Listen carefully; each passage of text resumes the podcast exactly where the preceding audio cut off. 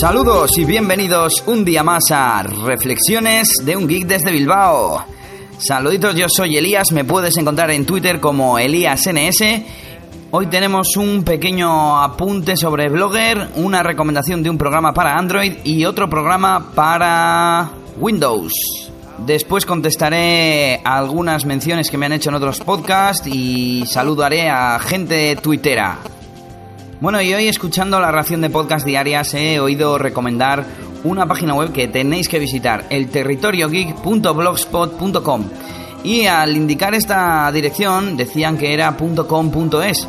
Bueno, realmente las direcciones principales son todas .com. Por algún tema de legal o privacidad, algo así leí, redirigen a cada usuario a la extensión de su país, algo así como .com.es si estás en España, .com.fr que no sé si existe en Francia, etcétera.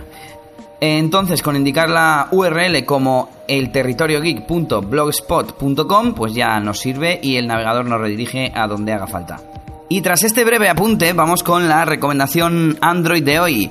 Hoy os quiero recomendar un programa que sirve para hacer copia de seguridad de nuestros SMS, MMS y historial de llamadas en nuestra cuenta de Gmail o Gmail para Otost.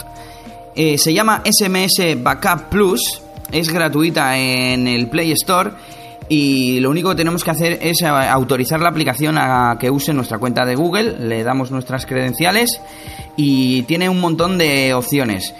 Por un lado tenemos eh, opciones en cuanto al backup y por otro lado tenemos opciones de restauración porque también se encarga de si tenemos un teléfono nuevo restaurarnos los SMS y el historial de llamadas a nuestro nuevo sistema recién restaurado o recién instalado. Y bueno, características principales del programa. Por un lado, y lo más importante, es que tiene copia de seguridad automática. Lo podemos programar para que en un intervalo de tiempo nos haga copia de seguridad de nuestros SMS, llamadas y lo que nosotros queramos eh, salvar. Es configurable y se puede elegir que solo utilice Wi-Fi. Yo lo hago así, de esta manera, para que no me gaste datos de mi tarifa de datos. Por otro lado, también tenemos, podemos elegir eh, la etiqueta de Gmail en la que se nos almacenan tanto los SMS como los MMS y las llamadas. Y por último, me gustaría eh, destacar que se puede incluso guardar las llamadas en el calendario, en Google Calendar.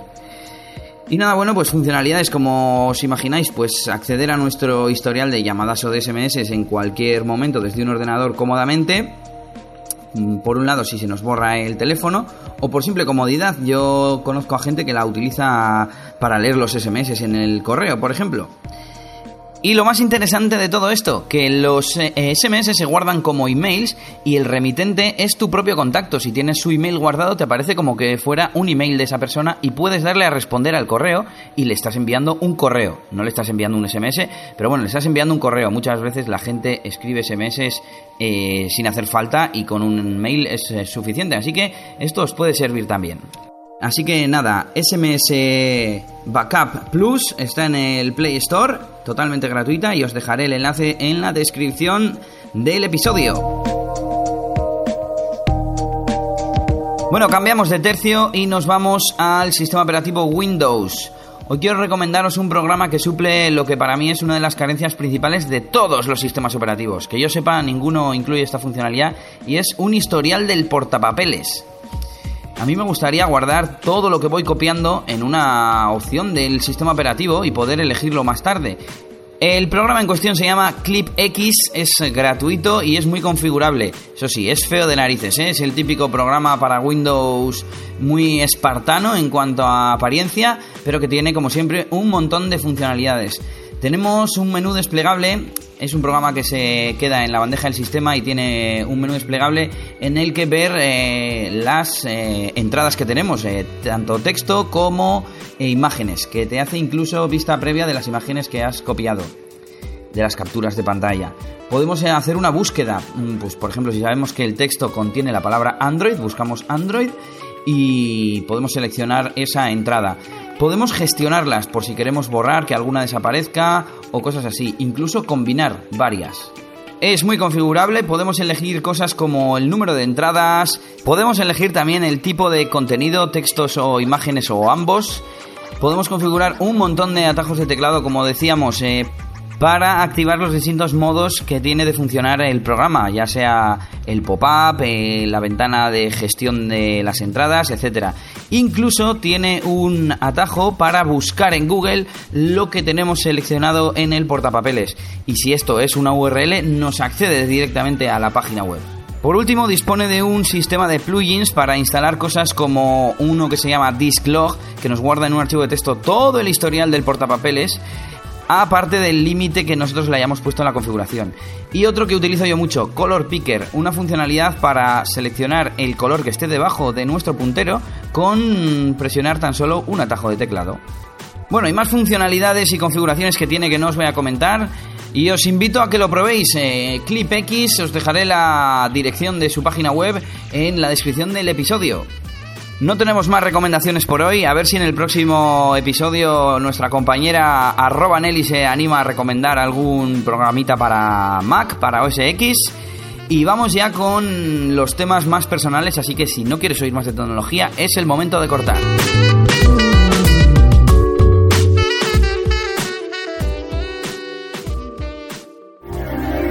Feed, RSS, Jailbreak, Dropbox, Apple TV, NAS, WhatsApp, Push, Podcast, Twitter, PayPal, Apple Care.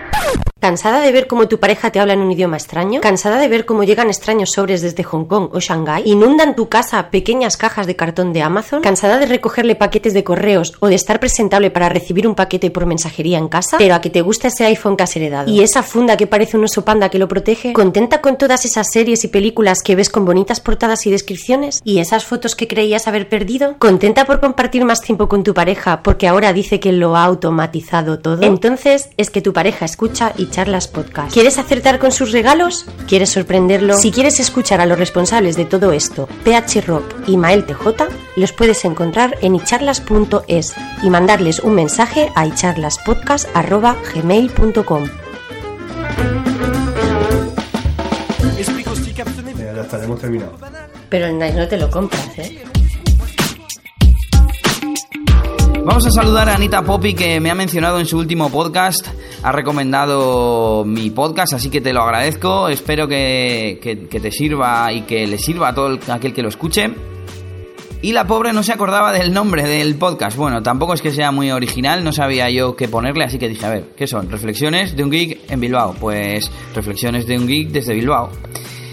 Eh, seguimos con De Paquine, que decía que le mola el podcast y que le mola la voz y que algo de DJ se me nota. Pues sí, soy DJ, incluso he hecho radio, pero bueno, yo no, no he estudiado ni me han enseñado en ningún sitio. Yo pues, hablo como sé y me alegro de que, de que os mole y de que os gusten los podcasts.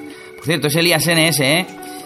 Y nos vamos por último a saludar a Tolo330, el camionero geek, que me preguntaba que a ver cómo hago los podcasts. Bueno, pues yo estoy acostumbrado a usar el ordenador, soy un hombre de sobremesa, todo el día delante del ordenador, ya sea trabajando con mis aficiones como, como la tecnología y los podcasts. Y por tanto, pues grabo directamente en el ordenador. Utilizo un micro de PC, un micro de PC un poquito bueno, pero normalito, vamos, se compra en cualquier tienda de informática, ni siquiera de sonido. Y grabo con Adobe Audition y monto ahí los, los podcasts, así que no tiene mayor misterio. Espero que no me salgan muy mal cuando empiece a hacerlos algún día con el móvil, en movilidad. Y nada, pues eso es todo. Me voy a despedir, os voy a dejar con una promo. Pero no se me tiene que olvidar que ya estoy en iTunes. Me han aprobado el feed RSS de iVoox en eh, los podcasts de iTunes, así que ahí también os podéis suscribir a este podcast, así como en iVoox y por supuesto en Spreaker, que es donde, donde comienza todo esto. Saludos y hasta mañana.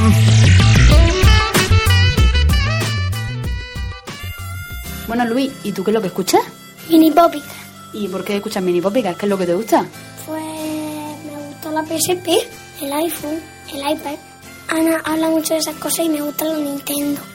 También la tablet. Y ella me enseña a jugar en su iPad. Me baja juegos chulos. ¿Y tú qué es lo que escuchabas? Mini Poppy, ¿qué, ¿qué pasa?